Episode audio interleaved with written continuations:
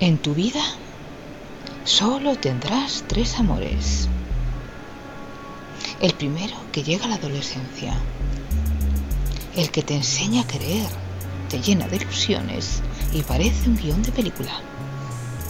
El segundo te enseña el dolor y te aferras a él, aunque sabes que no es para ti.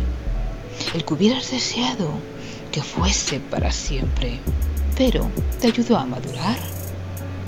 Y el tercero, el que no esperabas que ocurriera, pero dejas que pase sin crear expectativas. Solo eres tú dejando que te sorprenda. Es el que cura las heridas y el que te hace feliz, pues es el verdadero amor.